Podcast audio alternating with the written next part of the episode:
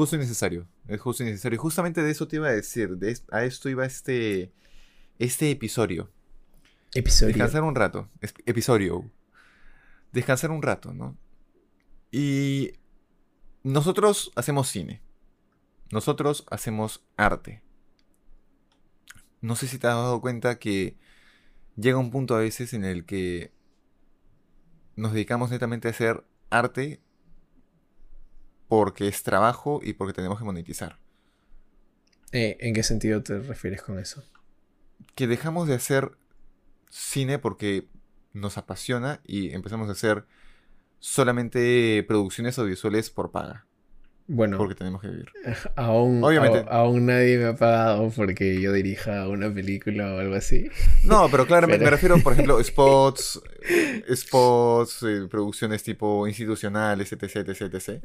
O sea, otras formas de claro. grabar audiovisual, por así decirlo. Exacto. Por eso, a eso me refiero con otras otro tipo de producciones audiovisuales. Igual en foto, ¿no? es necesario, pues, ¿no? Es necesario para claro. Pero muchas veces nos mecanizamos tanto que olvidamos que el arte también tiene que movernos algo. Bueno, sabes que eso me pasaba demasiado cuando yo hacía mm, cobertura de eventos, cuando chambeaba trabajando cubriendo eventos, que ya tenía un método, o sea, ya, ya sabía qué es lo que tenía que hacer, necesitaba grabar, o sea, la persona hablando en slow motion, la entradita, iba a ponerle una música así medio pop, tal, tal, tal. Y era como un proceso mecanizado que me ahorraba un montón de tiempo, pero yo, pucha, no tenía idea cómo lo detestaba. No me sentía cómodo, no me sentía feliz, me sentía aburrido, me sentía agobiado. Eh, no, no era algo que realmente disfrutase, sino todo lo contrario. Era algo que tenías que hacer. Exacto. Y a eso quiero llegar con el episodio del día de hoy. Es que el arte es una terapia también. Sí, sí. El arte es, es una válvula. Y mira, no sé si te ha pasado alguna vez, y ese es el tema del día de hoy, chicos. Arte es terapia. Este. Por si ya no lo habían notado en el título. Por si ya no lo habían notado. Abajo del video. si no lo habían notado. o, arriba en el, título de Spotify. No, pero. Ah, bueno, sí. La, gente que nos escucha en Spotify no nos va a escuchar como. Eh, o sea, no nos va a ver. Claro.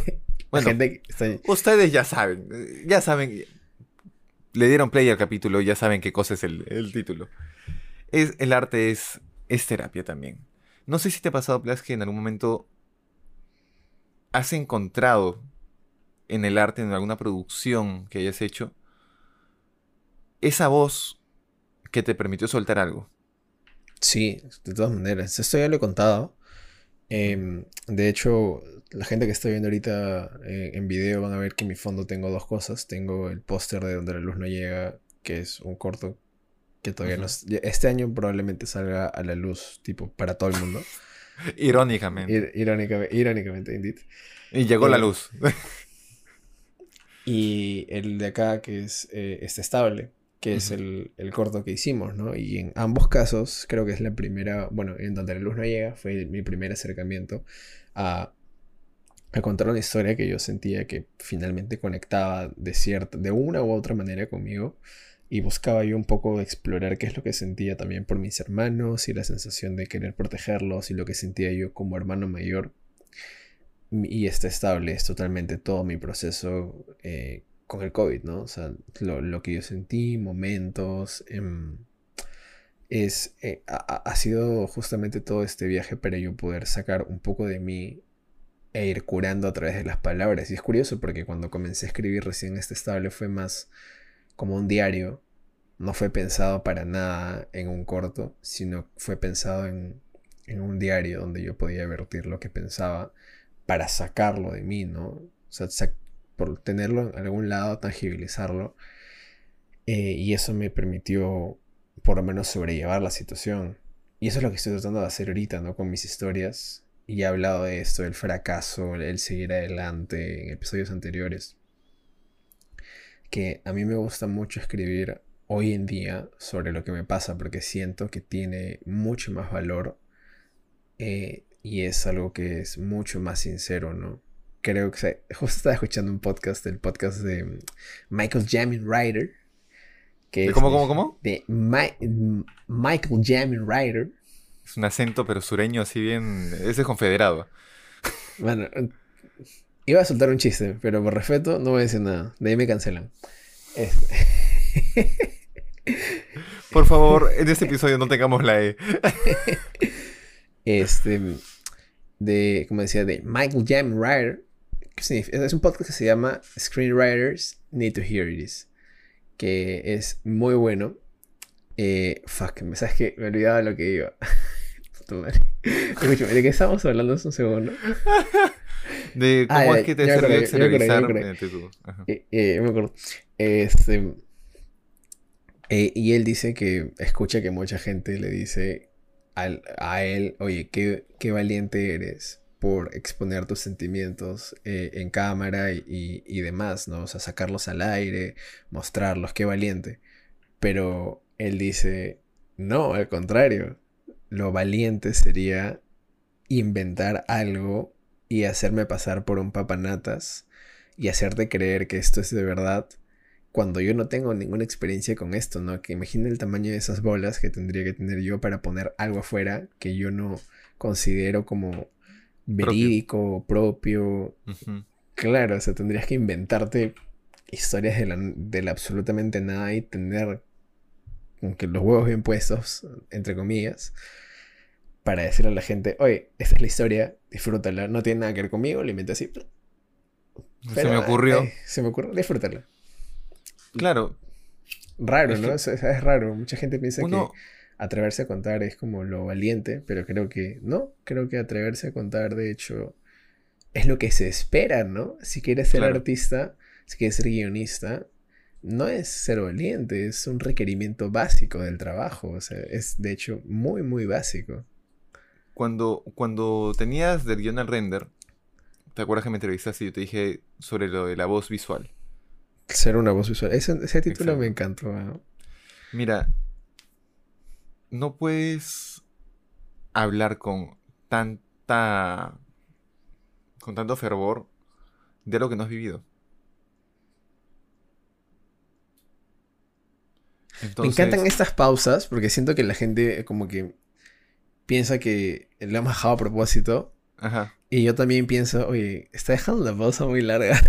No, es que yo también estoy como que tratando de, levantar las ideas en la cabeza. Es, Para que vean, es que eso no está, no está guionizado, señores. Tomen en cuenta eso. O sea, tengo 70 millones de cosas en la cabeza. Tengo 7, no, 8 salones y 30 alumnos en cada salón. Así que tengo un montón de palabras en la cabeza. Así que por favor, paciencia, por favor. Sí. paciencia. Pero a lo que iba, ¿no? Es que lo, lo que tú digas, lo que tú hables en pantalla, con tu guion, con tu dirección de foto, con tu fotografía fija, cobra mucho más peso cuando es algo sobre lo que has vivido. Yo tengo un amigo muy cercano, él es fotógrafo documental, ¿ok? Y él pasó por un, un proceso muy, muy, este, muy duro, familiarmente. ¿Se puede saber de qué fue? ¿O este, o sea, un, un tema con, su familia, con su núcleo familiar muy cercano. Con su núcleo familiar fue muy... un problema muy duro. ¿Ok? Este, a mí me lo contó en confidencia y por eso no, no comento el... claro, por eso no lo divulgas a nuestra audiencia de más de claro. 100.000 personas que nos escuchan, ¿no? Obviamente. Énfasis en el sarcasmo. Este, obviamente en el sarcasmo, pero acuérdate que el corazón te, te, te choca. Entonces, este, Nada, el tema es que sí fue. Fue un problema familiar, digamos, de, con, su pareja y sus hijos muy, muy duro. ¿Ok? Entonces, él llegó a sentirse en un periodo de soledad tan fuerte que sintió que necesitaba pertenecer. Y esa fue la palabra que él siempre mencionaba, pertenecer. A partir de ahí, esta persona empieza a trabajar con comunidades como fotógrafo documental. Desde la motivación de la necesidad de pertenecer a un grupo. De un problema, ¿no? Claro. Tiene un problema propio, un problema en su núcleo familiar que hace que él sienta que no pertenece y busca pertenecer a una comunidad, a un grupo de gente y a partir de esa motivación es que nace su inicio como documental de comunidades. Es como esta película Into the Wild, no sé si la has visto. ¿Into the Wild de quién es? ¿De quién es? ¿De quién es? No me acuerdo quién es, pero es este man que es de una familia millonaria y dice, ¿sabes qué? Yo quiero vivir en Alaska. Y se va a la Ya me acuerdo que está, está pasada, está, pasada, está pasada, está, basada en hechos reales. Está vencida. Está, está basada en hechos reales, de un patita que se muere viviendo en una, en un... Sí. Porque come, come una vaina que no es, claro. Ajá. Sí, eso. Ya les spoileamos la película. bueno, es de la vida real, así que no es tanto spoiler en ese sentido. ya saben qué va a pasar. Eh, pero sí, es claro, ¿no? Es como esta sensación de buscarte a ti afuera, ¿no? Exacto. Pero yo, te quiero preguntar a ti, ¿cuál sientes tú que ha sido ese momento con el arte en el que tú crees que has podido sanar? O que has podido encontrarte, cambiar, ser una mejor persona? Siento que en general con el arte, y esto va en general, es un pensamiento que de repente es medio romántico lo que te voy a decir, pero yo siento que el arte entra en acción cuando tu voz gutural, si quieres llamarla de esa forma, tu voz este, de tu faringe y tu tráquea, ya no puede. Te doy un ejemplo. A mí me encanta el blues amo el blues. Y a veces que, hay veces que he querido decir algo, porque he tenido algo dentro que no he podido sacar y no encuentro las palabras para sacarlo. Puedo tener el diccionario completo en la cabeza, pero no encuentro una palabra que me ayude a votar o a decir lo que siento. Pero yo agarro una guitarra, me pongo a tocar blues y eso que yo siento sale con la canción. Con una improvisación de repente.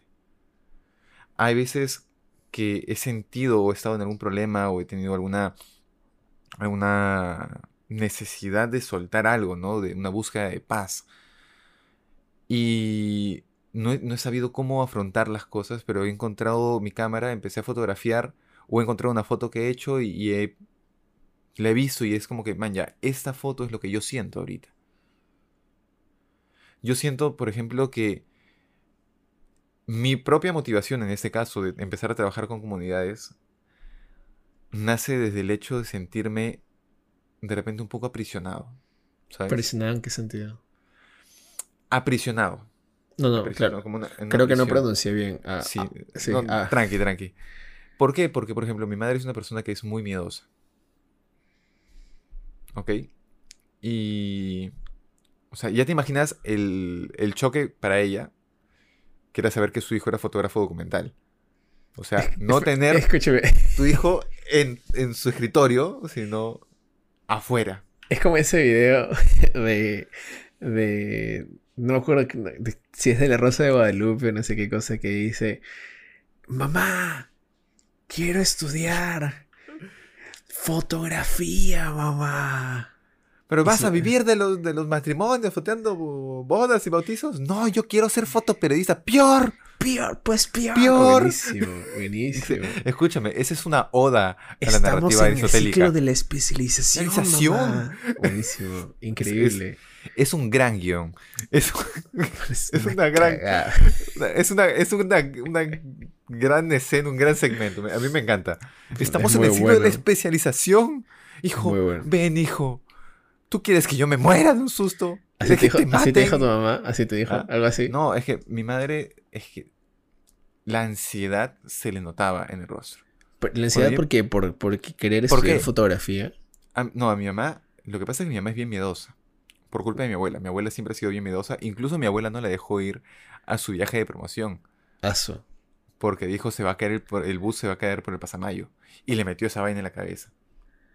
Cuando yo me he llevado de viaje a mi mamá, eh, en el avión, mi mamá es de la que te agarra la mano cuando tiene miedo. Y si se asusta más, te aprieta todo. no sentí la mano como que tres horas. Ya, así, se, asusta mucho. Entonces imagínate decirle que su hijo es fotógrafo documental y que se va a meter, por ejemplo, en un bote de un metro cuadrado a pescar con un pescador que no conoce a las 2 de la mañana a la Costa Verde. Tú te metiste, ¿no? Para hacerlo esto del... ¿Cómo se...? Escúchame, ¿y ese libro? Espera, eh, y ahora sí, no. Muéstralo mejor a cámara, ahora sí. ¿Cómo se llama para la gente que nos está escuchando? Y ah, La Chorrillana. Gracias. Es el libro. ¿Está a la venta? ¿Alguien lo, puede conseguir al, Yo, a la venta? o sea, vendidos. ¿Vendiste dos? Vendidos, vendidos, sí, pero es que no lo tengo en una editorial, no tengo una editorial, no lo publiqué como un libro para una editorial, pero cuando me lo piden, yo sé dónde mandarlo a hacerlo para... Yo tengo el, el InDesign, yo lo imprimo y lo vendo. Vaya, qué chévere. ¿Y cuánto cuesta? Yo lo vendo a 150. 150, ya saben, gente. Una mostradita más para la gente del YouTube. Del YouTube. Un par de fotitos, pásame. pasa un par. Un par de fotos. Pero escúchame, ábrelo, muestra. No, Gil, ábrelo. Dios mío, te estoy tratando de hacer vender eso. Es que soy Gil, pe mano, soy Gil. A ver, por ejemplo. De hecho, este proyecto le tengo mucho, mucho cariño porque es el proyecto con el que yo me descubrí como documentalista. Yo antes de esto no sabía qué cosa era, porque yo hacía retratos, pero no era retratista. Yo hacía publicitaria, pero no era un fotógrafo de publicidad. Yo hacía... Esta foto me encanta. Bajar un poquito. Está linda, ¿eh? Está bien bonita esa foto. Yo hacía de todos los tipos de fotos, pero no me sentía metido en ningún género fotográfico. Disculpa, antes de, antes de continuar con esa historia, yo te interrumpí antes con la historia de tu mamá que era muy miedosa. Ah, Me gustaría retomar esa historia y después volver, y luego volver a la chorrillana porque creo que el arte, en esto nos demuestra que también el arte es un punto eh, para descubrirte a ti mismo y finalmente descubrir lo que quieres también lograr con tu vida, ¿no? Así es. Mira, en ese sentido, imagínate lo que era. Ya, ya mi madre sufría bastante con con que yo haga ese tipo de trabajo. ¿no? El meterme una vez a la semana con un pescador a, la Costa Verde. Pero por lo menos era un, ok, sé que va a regresar, espero. y no en partes, ¿no? Y no en partes. Sí, y no en partes, o, no flotando así boca abajo como Jack. Este, va a regresar, niñas. Y tengo contacto con él todo el día, todos los días, y puedo estar escribiéndole. Todo bien. El problema está cuando le dije que mi, mi proyecto de tesis quería hacerlo fuera de Lima. Estamos hablando del proyecto acá de... Becambue. Becan... Gracias por darme el pie porque no me acordaba el nombre. Tranqui, tranqui. De Becambue. ¿Por qué? Porque ahí iba a estar semanas sin internet, sin señal de teléfono en una comunidad que no conocía. Y en principio fue, fue bien complicado porque mi madre me dijo, no, no, no sé, que ya no, no, me parece que no vas a hacer eso porque es muy complicado y que, si te pasa algo, ¿cómo te ayudo? Al punto que casi viene conmigo. Y para mí Becambue fue el bienvenidos para todos que conozcan esa comunidad, pero también fue mi bienvenida a, ok, bienvenida al trabajo profesional en documental. Tu iniciación, se podría decir. Fue mi, claro, o sea, si bien es, es cierto, La Chorrillana fue el proyecto que me hizo descubrirme como fotógrafo documentalista, Becambue fue mi inicio al trabajo de campo etnográfico. El trabajo de campo que implicaba el realmente ir y desaparecerte porque tienes que hacer un trabajo de campo y estudiar a una comunidad, no solamente fotografiarla. Y me permitió estar fuera de casa semanas, internado, haciendo lo que amo. Y fue como que, man, ya, me siento libre el arte me hizo sentir libre. Ese fue el, digamos, esa motivación, ¿no? Que uno a veces no la encuentra, sino más no es que te vas a hacer el proyecto con la idea de, ok, voy a ir porque quiero sentirme libre, no. Estás yendo con la idea de que, ok, tienes una necesidad que la vas a descubrir. Y el clímax está en cuando descubres cuál es esa necesidad. El clímax está cuando descubres qué era eso que te motivaba que era eso que... Por eso te digo que es muy romántico lo que te voy a decir, pero es cuando encuentras qué es eso que el corazón te pide. ¿Y qué sentías ¿Qué era lo que el corazón te pedía con eso? Me pedía vivir mi sueño. Me pedía, ok, ¿sabes qué cosa? Sí, te... no es solamente tu madre de repente en ese momento, sino todo el mundo te dice, ok, vas a ser un fotógrafo documental, pero ¿quién te paga por hacer un documental? Y es ese miedo interno de, de repente no es lo mejor hacer foto documental, de repente debo dedicarme a la publicitaria, de repente debo dedicarme a, mm, por último, el fotoperiodismo, que, ok, igual me arriesgo, pero gano plata. Pero fue llegar y ver que, ok, la plata llega sola cuando tenga que llegar. Yo quiero hacer lo que me llene el alma, que es esto. por más que implique viajar dos semanas en mis vacaciones y cada que pueda para hacer un proyecto, porque eso es lo que de verdad me llena. Y lo encontré metido en una comunidad en el medio de la nada, a dos horas de Yarinacocha, sin señal de teléfono, sin señal de internet. Y yo te juro que he llegado, aquí en principio te juro que me preocupó no tener internet, porque dije, ¿y ahora? ¿Y ahora? ¿Mis seguidores? ¿cómo, veo Netflix? claro, ¿cómo veo Netflix? ¿Qué pasa si me aburro? Mano, yo llegué a Lima de regreso. Es más, ni siquiera Lima, llegué a Pucallpa de regreso. Recobré la señal del teléfono. Pero yo me sentía puro. Sentí que ese tiempo que estuve allá en la comunidad me limpió. Sí, me cagué de miedo porque le tengo fobia a las cucarachas y habían combis enormes. Me cagaba de dolor porque tenía los brazos picoteados, sangrando por tanto mosquito. Me cagaba de miedo porque no fui al baño mucho tiempo y tenía miedo de volver a enfermarme del, del estómago. Pero sentí, o sea, un peso espiritual que se me había. se me había limpiado. Yo llego a Lima, mi madre estaba feliz, le enseño las fotos. Y fue como que para ella también, ¿no? Fue un. Ok, sí veo que estás siendo feliz con eso. Es lo que haces, es lo que amas. Te voy a apoyar, mañas. Entonces, al final, ese, ese proceso de sanación no fue solamente para mí, fue para, para todos aquí. Y ahí mencionas algo que me parece bien interesante. No sé si tú has visto el anime Full Metal Alchemist. No, no lo he visto. Lo tengo en lista, lo tengo en lista, pero no. Voy, a, voy, a, voy, a, hablar sobre el anime porque a mí me encanta. Full Metal Alchemist habla sobre la ley del intercambio equivalente. La ley del intercambio equivalente es una ley que indica que tú tienes que dar algo, de, o sea, tienes que sacrificar algo de igual valor que lo que quieres obtener. En este caso, tú has tenido un sueño y tu ley de intercambio equivalente ha sido alejarte de tu familia, estar sin internet, eh, enfrentarte a los demás y finalmente dar un paso adelante en lo que tú quieres a pesar de todas las consecuencias, riesgos y peligros que pueda haber. Y justamente, Como cariñar a un animal que no era un perro y yo pensé que era un perro. ¿Qué habías, qué cariñado? No, hasta ahora no sé, me dijeron el nombre en Chipivo, pero después de que lo cariñé, prendieron una luz porque era de noche, estábamos en pleno monte, y el desgraciado se comió una gallina. no sé qué cosa fue, pero igual me sentí feliz. Bueno, entonces el, chiste con esto es que tú has arriesgado todo y lo has dado todo por cumplir tu sueño. Y está bien, y eso es lo que creo que se tiene que hacer. Si no arriesgas, no hay forma de que ganes, ¿no? en, en, el mundo del arte todo es una lotería. Uno cuando dirige algo, cuando escribe algo, no sabe si va a pegar sino hasta que lo logras. Y creo que la forma más sencilla de que algo golpee con la gente y resuene es si eres honesto contigo mismo y si eres puro en lo que dices. Esa es la única forma en la que algo puede realmente pegar. Eh, si lo que haces es simplemente por el hecho de ganar dinero, por generar unos billetes, es por las huevas. O sea, no, no, o sea, no va a pegar ni contigo ni con la gente, no va a resonar. Al contrario, tiene que ser algo que conecte contigo y ya después te generará ahí dinero si es que puedes. Pero esa no es la, idea inicial, ¿no? Y el luchar por tus sueños y enfrentarte a lo más que puedas. Estamos hablando acá también del costo de perseguir los sueños, ¿no? O sea, hasta qué punto llegas por enfrentarte, por lograr lo que quieres, por pelear por lo que quieres. ¿Qué estás dispuesto a sacrificar? Sí, es, la ley del intercambio equivalente. Y para mí, por ejemplo, me encanta Full Metal Alchemist porque la ley del intercambio equivalente es algo que se aplica siempre en la vida. Y algo muy bonito también de la serie es que ah, es algo así como eh, Misión Imposible mm, cuando Solomon Lane dice a mayor sufrimiento, mayor paz.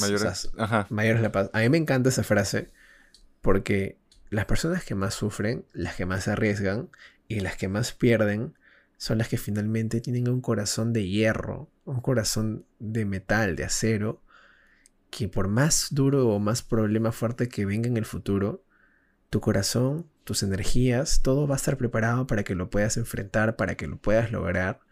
Claro. Y para que salgas adelante, ¿no?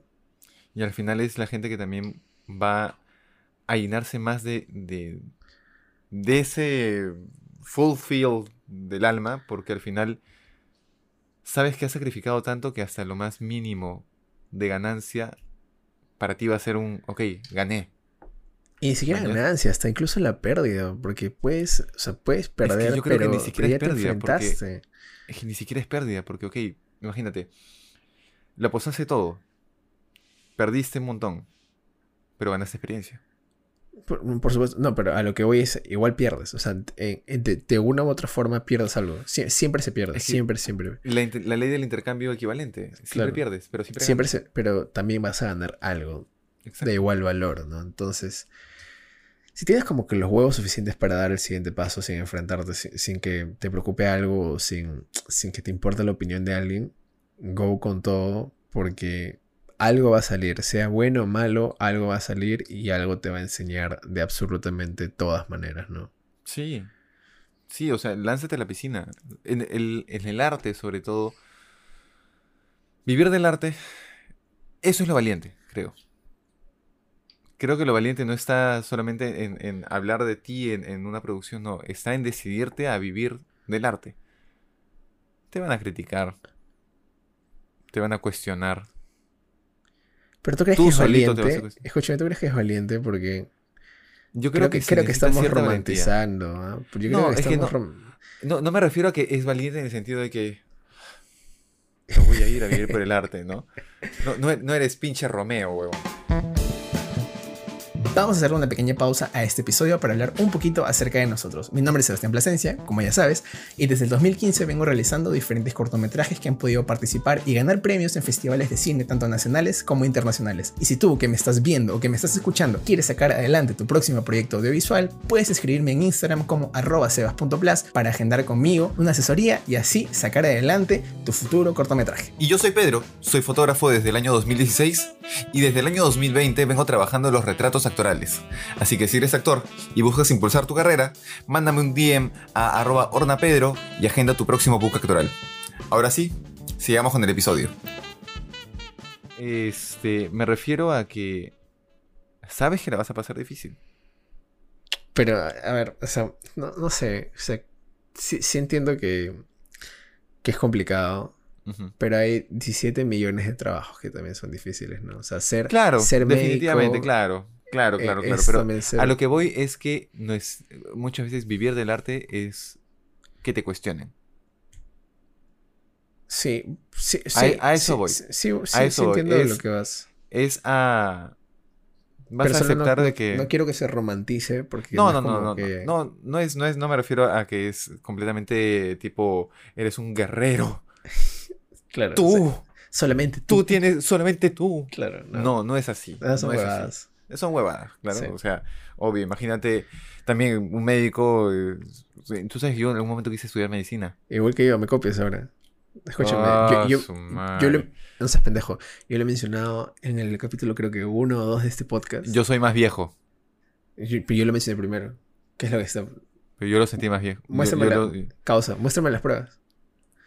Tú muéstrame las pruebas. Hasta quise ser cura, compadre. Eso sí sabía, eso sí sabía. Sí. Mira, yo quería ser médico, pero ¿sabes qué fue lo que me desanimó? ¿Qué cosa? Saber que iba a estudiar siete años en lugar de cinco. ¿Y por qué? Ah? O sea, ¿por qué te desanimó? Porque no, te parece que es ser cobarde? Em, empezar. no, no, no, no, no. No, porque sería lo mismo que romantizar la valentía de estudiar una vaina. Es que claro, es, estaba tratando de llevarlo por ese lado que tú has dicho, ¿no? Como. No, en, caso, en mi caso fue como que, ok, pero quiero, no quiero demorarme tanto en empezar a generar ingresos y un médico no puede trabajar como médico sin haber terminado y estar colegiado. O sea, no es como que puedes agarrar una cámara y empezar a practicar y ganarte tus cachuelos, no, no vas a cachuelearte operándole la pierna a alguien. Hay cosiendo, cosiendo, ¿no? Hay cositas, hay cositas que no se pueden en esta vida. Pero este, era como que mi abuela trabajó en medicina, ella fue técnica de enfermería. Me dijo, no, son siete años de medicina, tres años de especialización, dos de residencia. Y dije, ah, su 12 años estudiando, no hay forma, weón. Y ahí dije, bueno, voy a ser cura, weón. ¿Y por qué querías ser cura? Pero escúchame, creo, que, creo, que, ya nos estamos desviando. Nos estamos desviando como en todos los capítulos. Sí, este, volviendo al tema del, del arte y de querer hacer arte. Creo que más allá de lo que sea que tengas que hacer, creo sí, es, lo que sí me parece valiente, se me ha desenfocado, ahora se volvió a enfocar, este, es tener la valentía de perseguir tus sueños. Sí. Creo, que eso Es, creo que eso es lo valiente. Eso es lo valiente. Sea que vivas del arte, de vender, no sé, si tu sueño es vender chipitaps en el mercado central, man. Qué boomer que eres, hermano. Qué boomer que eres, chipitaps. Justo he venido de... Chipitaps. he venido de... Encuéntralos en todos sus empaques de Frito Lays. He venido de, de, de, cenar con, con, Jessica, Osmar este, y Ana Paula Pareja. Ah, su madre, es, un cuarteto de ancianos. Vamos cuarteto de ancianos. Y empezamos a hablar de los chipitaps. y tú sabías que los chipitaps al toque vienen de una. O sea, según Google, si, si estoy equivocado y alguien sabe, por favor dígame, porque en Google no hay mucha información, pero según Google, eh, los chipitaps vienen, claro, efectivamente de Frito Lay y de, una, de un snack que se llamaba Chippy. Claro. De hecho, incluso antes no eran las papitas Lays, eran las papitas Chippy. ¡Oh! O sea, sí era cierto. Claro que sí, eran las papitas Chippy, hermano. Por eso eran Chippy Taps. Antes los chisitos eran de la, de la compañía Chippy. Claro, y los y de ahí sale que. De ahí sale tu apodo.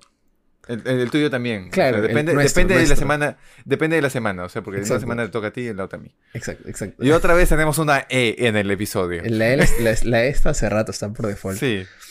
Espera, pero, pero, pero. eh, quería preguntarte, un poco volviendo al tema, ya que hemos hablado de la valentía de querer estudiar lo que uno sueña. Em, me, me, interesa mucho saber este proyecto tuyo de A la Chorrillana de qué, qué tiene que ver y cómo se relaciona también con este, este perseguir o encontrarte a ti mismo con el arte, con la fotografía documental. Yo encuentro, ¿sabes dónde está la relación? Es que la Chorrillana buscó el eh, retratar el funcionamiento de ejes como un engranaje en el mercado de pescadores de artesanales de chorrillos.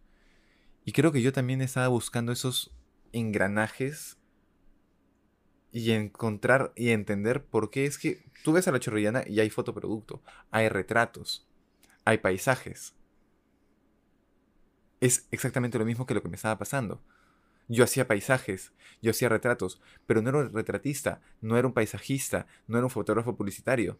A la chorrillana habla de este espacio y no solamente habla de los pescadores, habla de cómo se relacionan los pescadores con los vendedores del mercado, con la gente que te arregla los botes en la, caleta de José Olaya y con el, muelle mismo como turista. Y cómo es que todos esos ejes se vinculan entre sí y forman un ecosistema. Eso es lo que yo buscaba. Eso es lo que yo buscaba en mí. El cómo se vinculaba lo que yo estaba haciendo para entender qué cosa era yo como fotógrafo. Yo tenía una crisis de identidad fotográfica alucinante. O sea, yo de verdad te puedo decir que antes del 2018 yo no sabía qué fotógrafo era. Y fue por la chorrillana que te diste cuenta finalmente. Fue por la chorrillana y fue por Franz, mi, mi profesor. Que él me hizo ver que lo que yo quería hacer era contar una historia. Con los ejes que tuviera, con las herramientas que tuviera, con los estilos que tuviera. Contar historias con las fotos. Hoy te puedo decir que mi próximo proyecto tiene también una motivación personal. ¿Y se puede saber qué, es? O sea, ¿se puede contar? Yo Oye, qué chévere. hagamos un change, pues yo te cuento el mío y tú me cuentas el tuyo. Me parece excelente. ¿Quieres comenzar tú? Eh, no, quiero escuchar el tuyo. Ok, dale. No es secreto para, para mí ni para nadie. No lo sé si en este podcast, porque no sé si lo hemos conversado acá pero mi madre sufrió de cáncer en el 2015 y lo superó en el 2016. Creo que sí lo has mencionado. Oye, escúcheme, dificultades técnicas. no sé por qué mi imagen no, mi imagen no se ve. ¿Qué ha pasado? ¿Qué ha pasado? Aquí le ponemos la musiquita de, de como cuando llevas a Claro y te están haciendo esperar media hora. O a la FP. Desgraciados. ¿Qué fue, man? Ahí está. Y volvió. Loco, se mamó mi cámara. y esto no lo vamos a cortar porque ha quedado muy orgánico y me gustó mucho cómo quedó. Loco, se, mamó horrible. Señores, para que vean que así tengan los mejores equipos, a veces las máquinas deciden fallar. como en Love, Dead and Robots. Como en Love, Dead and Robots. Buena, buena. Muy buena. buena. Yo la he empezado a ver, ya me terminé el primer, eh, la primera temporada con Mandy. Escúchame, qué bestialidad de serie, muy buena. Bueno, bueno. Sí, ya bueno, cuéntame de tu proyecto. Creo que sí lo has mencionado en este podcast. En el, no me acuerdo en cuál, pero creo que sí lo hemos hablado en el podcast. o sea, sé que tú y yo lo hemos hablado igual antes. Claro. Bueno, mi madre en el 2016 supera el cáncer. Eh, pero igual siempre quedan algunas, algunas secuelas, ¿no? Entonces, para mí siempre el tema del cáncer tuvo un... A, raíz de, esta experiencia tuvo un, un, impacto personal muy, muy importante, ¿no?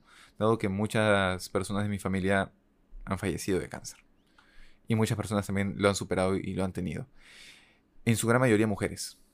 Entonces, yo lo que quiero hacer es un proyecto de retratos documental con inspiración en el proyecto de la Casa de Todos de la UPC. Este, que son retratos documentales y lo que busco en este proyecto es retratar a mujeres que hayan sobrevivido o estén luchando contra el cáncer. Y debido a esta, al tratamiento que es la quimioterapia, o a los tratamientos que sean, a los que se vean sometidas, pierden esos signos muchas veces de la feminidad tan hegemónicos, ¿no? Como el pelo. El pelo, la mastectomía, que es cuando, te, cuando pierdes una mama, mm. o ambas, cuando te sacan el útero, pierdes el cabello, las cejas, las uñas. Y cómo es que una sociedad muchas veces te empuja a decir que cuando una mujer pierde una mama o pierde el útero o pierde el cabello, pierde ese, ese sentido de ser atractiva o incluso pierde la condición de ser mujer por el mero hecho de que ya no puede engendrar un hijo o por el mero hecho de no tener un seno. Entonces, en este proyecto yo lo que busco es reivindicar a la mujer sobreviviente de cáncer y este y darle un espacio a ella, ¿no? Para que sea ella, para que se muestre con orgullo, man. hacer de repente su retrato y hacer una foto eh, a la cicatriz de la mastectomía y que la muestre con orgullo. Que este proyecto sí muestre un estudio social, pero a la vez sea un regalo para ellas de aceptación y mostrarse con orgullo como es, con esa valentía. Entonces, a eso es ese proyecto y está ese, esa motivación personal, pues, ¿no? Es un proceso que de repente también sea una sanación para mí, este, o para, para mi familia también. Entonces sí, en eso está. Estoy todavía en todo el tema de la producción, tengo que ver financiamiento, tengo que ver este toda la línea de investigación, porque tú sabes que esto es, si es una tesis, es súper... ¿Esa es tu tesis de maestría? Va a ser mi tesis de maestría. Qué chévere. Quiero que sea mi tesis de maestría. Bueno, igual entonces significa que todavía tienes tiempo.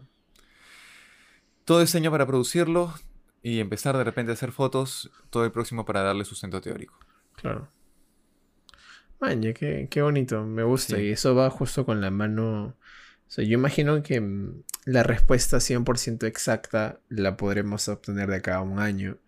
Pero yo quería cerrar el episodio este, preguntándote si finalmente crees que el arte sana.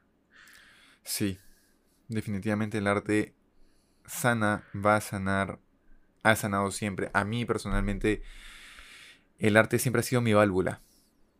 Ya sea con la guitarra, con la música, este, o ahora que descubrí la, mi, mi pasión por la fotografía y por el cine, es, creo que esa es la función máxima que tiene el arte en mi vida.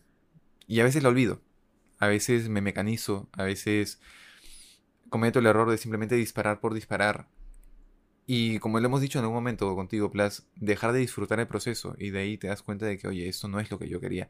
Para eso no es que me, me enfrenté a lo que me tuve que enfrentar y, y obtuve la valentía para perseguir ese sueño, porque eso no es. Mi sueño es hablar visualmente. Mi sueño es ser una voz visual.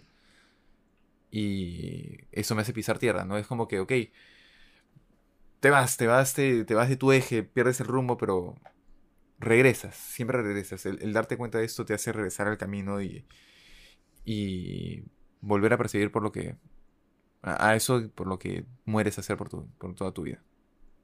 Sí, coincido con, totalmente con lo que dices. Este, yo también creo que el arte definitivamente sana y es una forma no solamente de sanar, sino también de entenderte a ti mismo, encontrarte, descubrirte, que es lo que ya tú has mencionado, ¿no?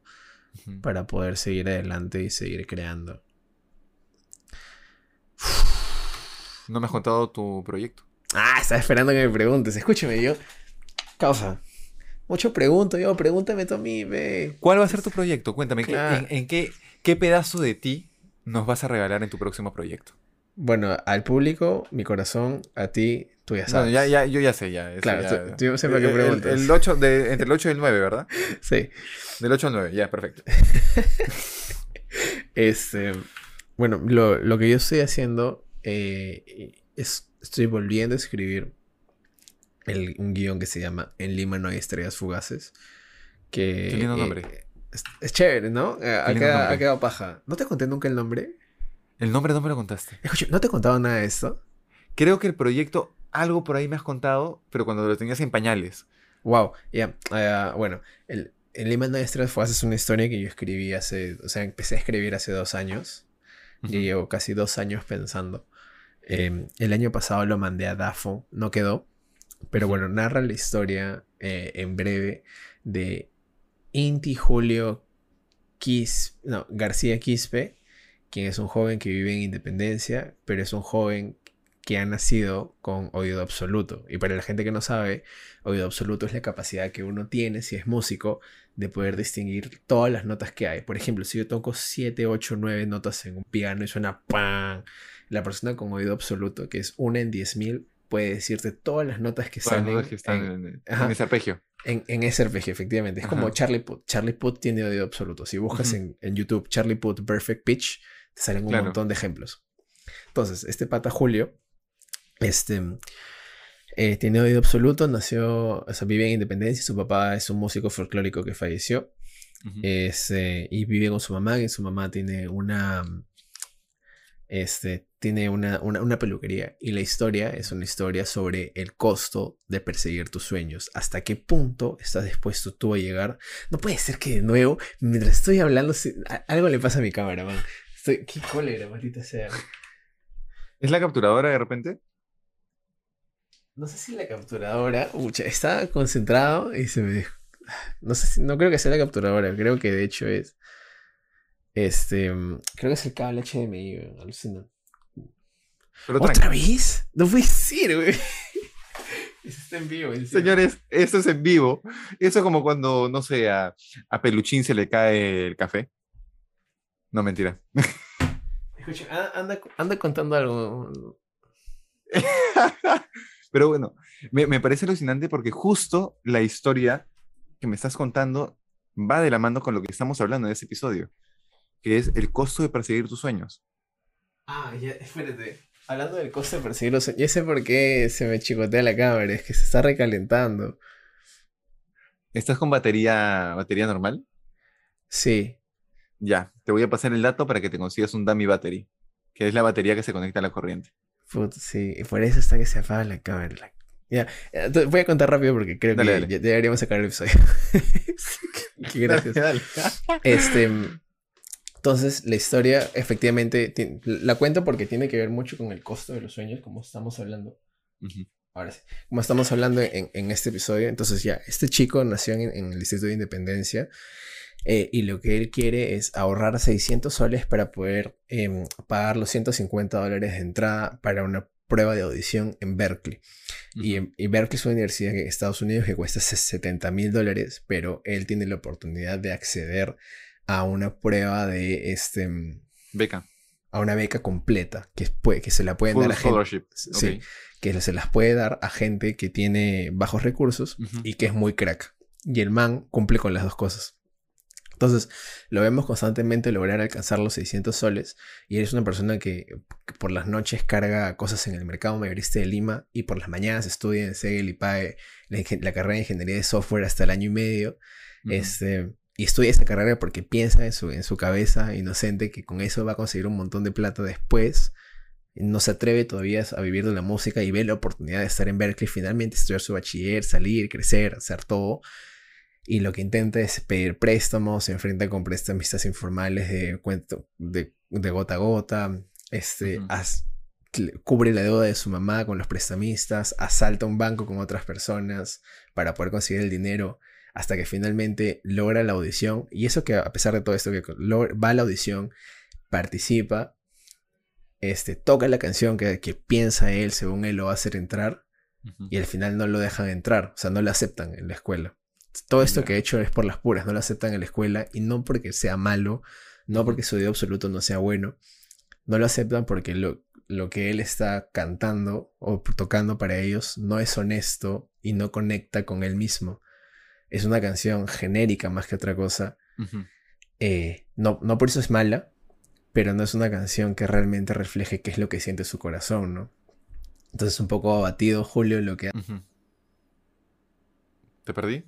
¿Estás ahí? ¿Placito? ¿Placito estás ahí? Ah, bueno, se me puso la pantalla azul de la muerte. Eh, entonces, como decía, en este, en, lo, que pasa con, con Julio es que, bueno, descubre esta carta que está escrita, este, este papel que tiene letra de su papá, que está escrito en quechua, va con el señor para el que trabaja en el mercado, el señor le devuelve, lo traduce y se da cuenta Julio que es una canción para él y sobre él de su papá, que nunca salió a la luz. Entonces su mamá ahí le explica que su papá en verdad no fue un músico fracasado como Julio pensaba, sino que porque él nació y necesitaba darle de comer, dejó la música y se empezó a dedicar a chambear para él. Entonces finalmente, en la última escena de la película, lo que hace Julio es ponerle música, o sea, ponerle instrumento a la, canción de su papá y lleva a su mamá a la playa y le canta la canción en, el atardecer y vemos que una estrella fugaz cruza el cielo de Lima. Y ahí acaba. Qué hermoso. Bonito, ¿no? Qué hermoso. Sí, no, de hecho, siento que es. Es este episodio. Un poco. Siento que es este capítulo, porque es nuevamente de, qué tanto estamos dispuestos a, renunciar y qué tanto estamos dispuestos también a, levantarnos de una caída. Sí, es este, ¿cómo se llama esto? El, la ley del intercambio equivalente y bueno, finalmente el... Hasta qué, qué tanto estás dispuesto a, arriesgar por tus sueños, ¿no? Creo que esa es la, lo que estamos haciendo ahorita, y creo que la que la gente que está escuchándonos también va a hacer, ¿no? O sea, creo que ellos van a ser valientes en el sentido de que tanto arriesguen por cumplir lo que ellos realmente desean, ¿no? Sea lo que sea que sea su sueño. Es ese momento, esa valentía de dar un paso más. Sabes que se vale hacer lo que el corazón te pide. ¿Cómo, cómo? Se vale hacer lo que el corazón te pide. Sí, de todas maneras, eso sí, de todas maneras. Me gusta, me gusta esto para cerrar el episodio, amigo. Este, algunas palabras que quieres decir antes de despedirnos. Siendo las 12 y 48 eh, del. Bueno, nuevamente hemos vuelto a grabar un miércoles, porque empezamos el martes, terminamos el miércoles. Ah. este. Nada, creo que es es cerrar con lo que te acabo de decir, ¿no? Se vale hacer lo que el corazón te pide.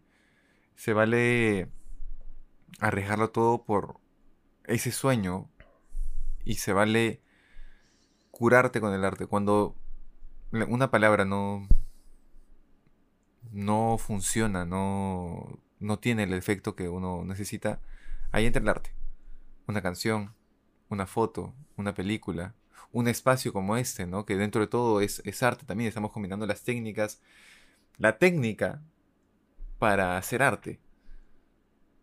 Y lo estamos confluyendo todo en este espacio que, nos permite, al menos a mí me ha salvado de, malos ratos muchas veces, porque está este, este, espacio para conversar con un amigo sobre arte, compartir arte y, te sana. Todo lo que tenga que ver con el arte te, te va a sanar, te va, te va a limpiar, te va a purgar, te va a sacar toda esa porquería que puedas tener adentro. Y vas a estar listo para dar ese paso de nuevo. Pero que te caíste o algo estuvo mal, o al contrario, quieres celebrar algo, ok, el arte te va a dar el impulso para dar el siguiente paso. Sí, confirmo todo lo que dices. Creo que yo para cerrar eh, este episodio de la leche de magnesia, como tú dices, que nos va a purgar. Este. Limonada Marcos.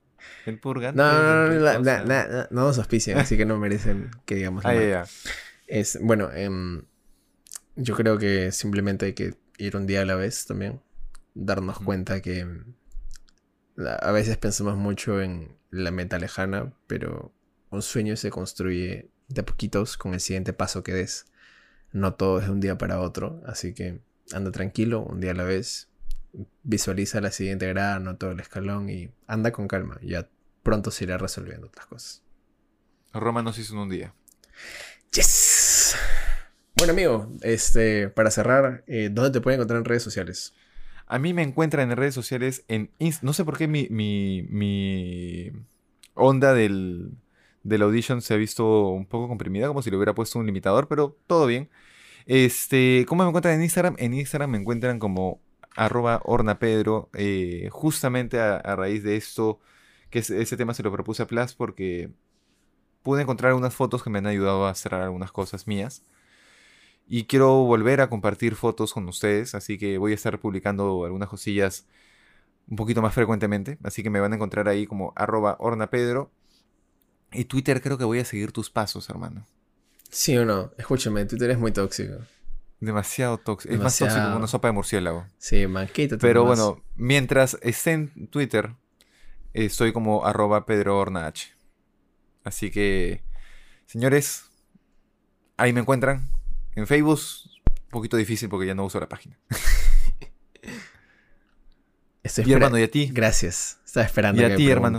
Pensé que me ibas a decir algo más porque, como dije Facebook, y te quedaste mirándome como a este boomer de miércoles, que todavía usa Facebook. Este Pero a ti, hermano, ¿cómo te encuentran? ¿Dónde te encuentran? Danos su dirección, tu correo, tu celular, tu teléfono, tu WhatsApp, tu Telegram, tu Twitch. La gente que nos está viendo en el YouTube te va a seguir viendo a ti mientras yo estoy hablando, porque si me pongo en mí ahorita van a ver un recuadro negro, porque se ha sobrecalentado no la cámara. Ahí está, ya volvió. Eh, justo para despedida. Ahí me encuentran en Instagram como arroba seas.plus, no tengo Twitter. Nos pueden seguir en, Instagram como arroba mamá voy a hacer cine. Nos pueden seguir en TikTok como arroba mamá voy a hacer cine. Nos pueden seguir en Facebook como mamá voy a hacer cine. Así que por favor síganos en todas las plataformas.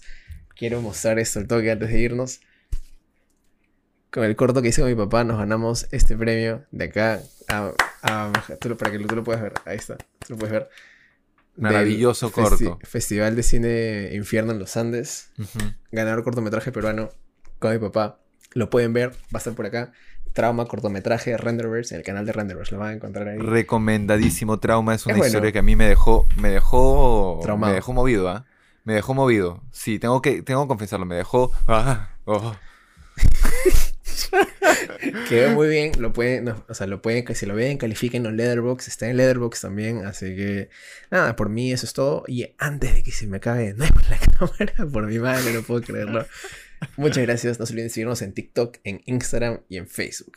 Así que... Si quieren ver a un Pedro haciendo TikToks, denle like a este, a este episodio. Mamá voy a hacer cine en TikTok, ya saben. Pero Nos estamos viendo, gente. Nos estamos viendo, gente. Cuídense. Chau, chau. Chao, chao. Mamá Voy a hacer cine podcast es una producción de Renderverse Film Production. Idea original de Pedro Horna y Sebastián Plasencia. Música de Artlist y auspiciado por nuestras familias.